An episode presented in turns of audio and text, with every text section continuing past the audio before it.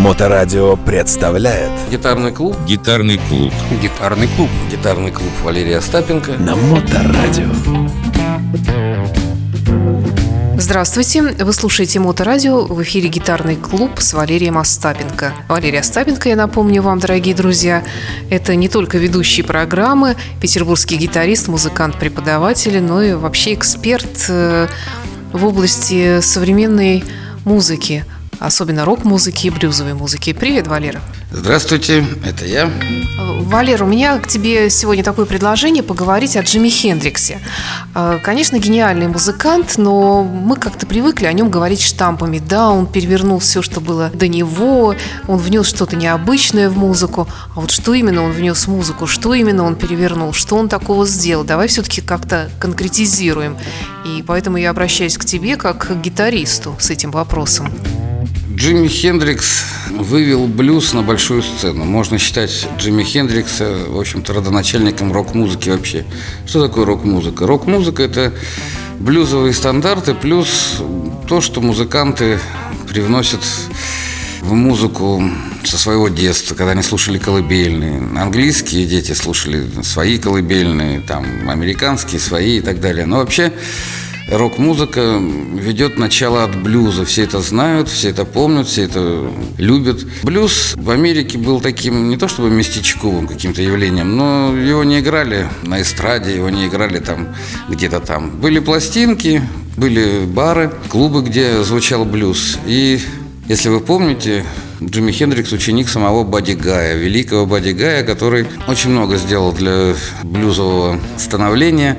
И Джимми Хендрикс вот эти блюзы, вот эти блюзовые законы, каноны, он просто вывел на большую сцену, подзвучил очень сильными усилителями. Он много фишек придумал, то есть яркая одежда, поджигание, разбивание гитар. Вот эта экспрессия, вот этот вот рок-эпатаж первый, это все сделал Джимми Хендрикс. Все корифеи тех времен, которые уже... Рок уже существовал, грубо говоря, уже был Эрик Клэптон, уже был Джимми Пейдж, уже был Джефф Бек. И когда они смотрели игру Джимми Хендрикса, у них отнимались языки, они хотели бросить гитары и больше никогда не играть. Потому что из Джимми Хендрикса, э, мало того, что он был новатор, то есть он был первый, но из него шла вот эта вот глухая, народная, негритянская, как хотите, это назовите, сила, вот это вот силище огромное, когда ты смотришь на человека и понимаешь, что он равняется с богами. Таким Джимми Хендрикса и считали, кстати, сначала.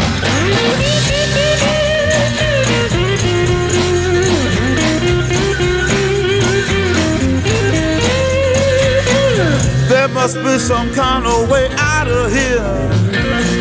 Say the joker to the thief. There's too much confusion. I can't get no relief. Drink my wine. Plowman,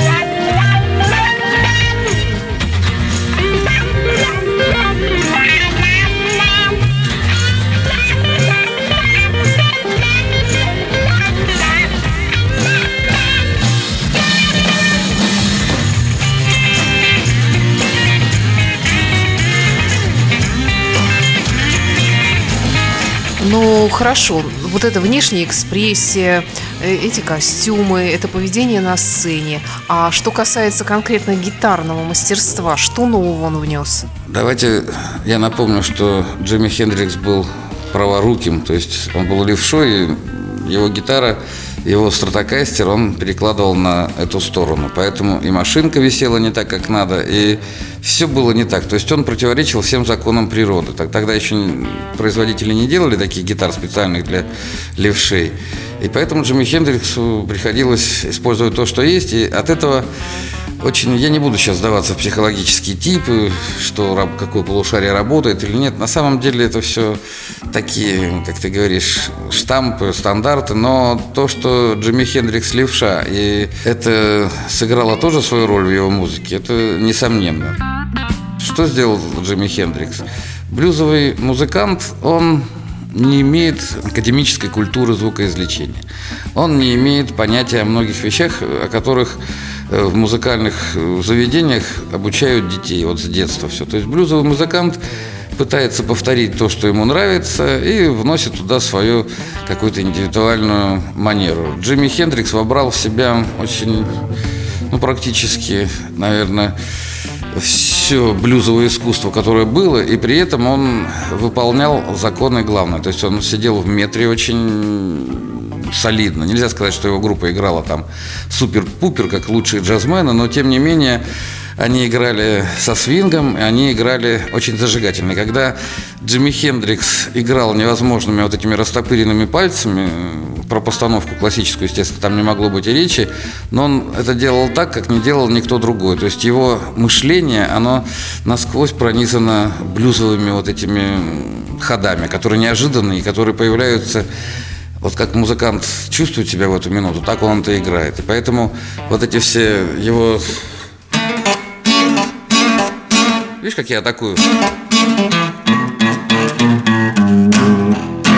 Потом великолепная правая рука, то есть игра прямой рукой. Очень мощный звук, очень такой специфичный, а стратокастер у него...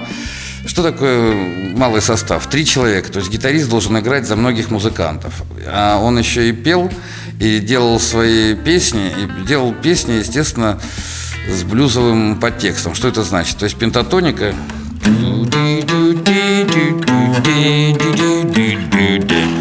он пел то, что он играл, он играл то, что пел, и делал это как бы играючи. Когда начинаешь пробовать повторить то, что делал Джимми Хендрикс, ты понимаешь, что это достаточно сложно, и у него очень много оригинальных, свежих идей на тот момент было. До сих пор группы играют его рифы, его мелодии, и это здорово. Я напомню, что мы играли с Энджело Батио, и мы как раз с удовольствием играли, мы даже не сговаривались, мы сразу подумали о том, что будем играть Джимми Хендрикс, это знает во всем мире, это как бы принято, это такой стандарт, когда э, музыканты, рок-музыканты джимуют. То есть это не совсем такой стандарт блюза, что ли, но это все равно стандарт. То есть Джимми Хендрикс, давай по порядку, то есть он пел то, что играет, играл то, что пел, и чувствовал себя в этом просто как рыба в воде.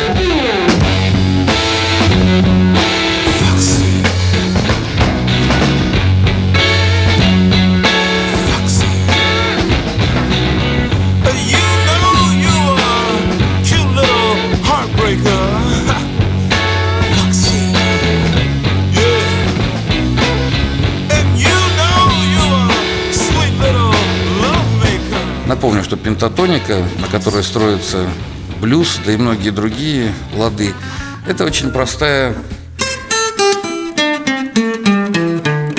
Вот она. Теперь добавляем сюда блюз. При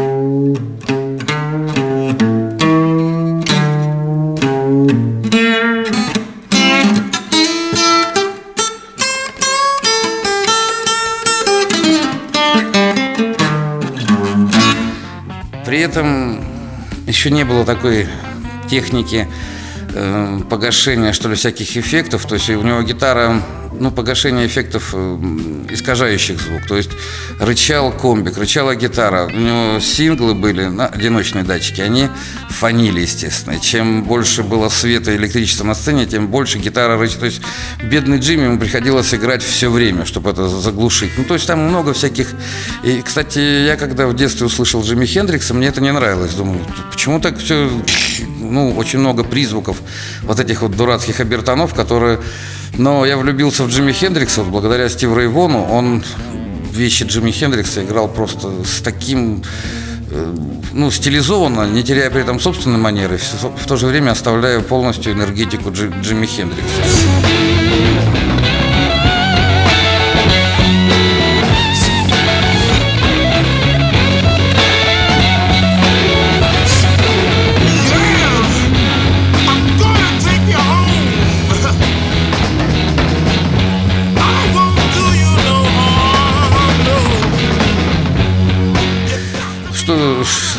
Джимми Хендрикс, как ни один гитарист, он дал э, будущим поколениям задел.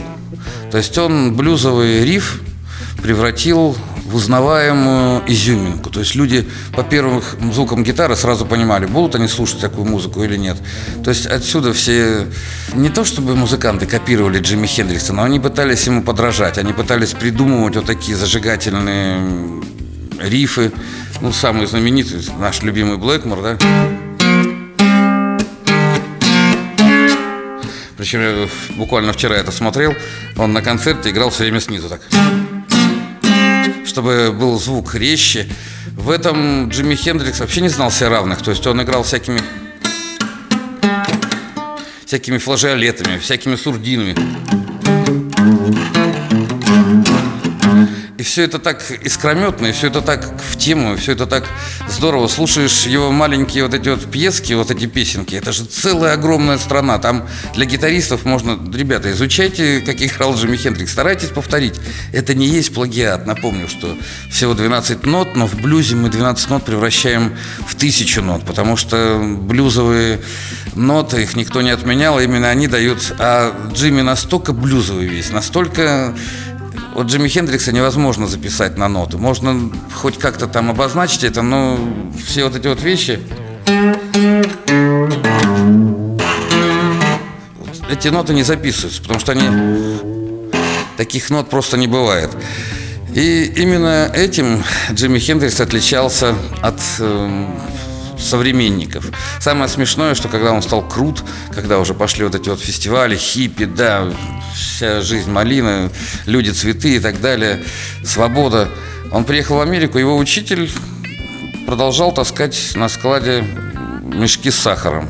И после этого, после фурора Джимми Хендрикса у Бадди Гая открылось вот второе дыхание, и мы получили множество пластинок. Итак, учитель Джимми Хендрикса Бадди Гай. Друзья, все, кто впервые подходит к изучению гитары, послушайте этих двух гитаристов, и потом вы увидите их влияние на всех остальных современных гитаристов.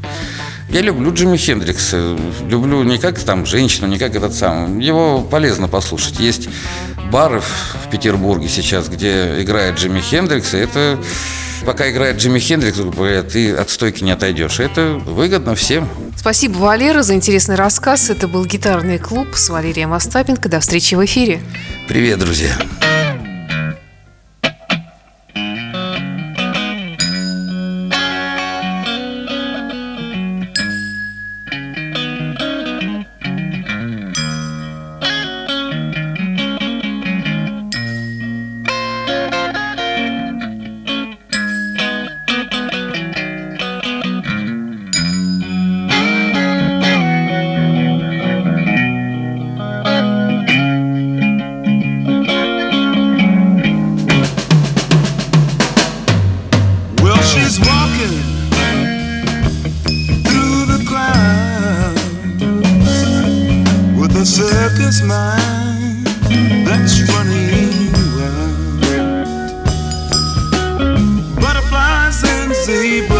This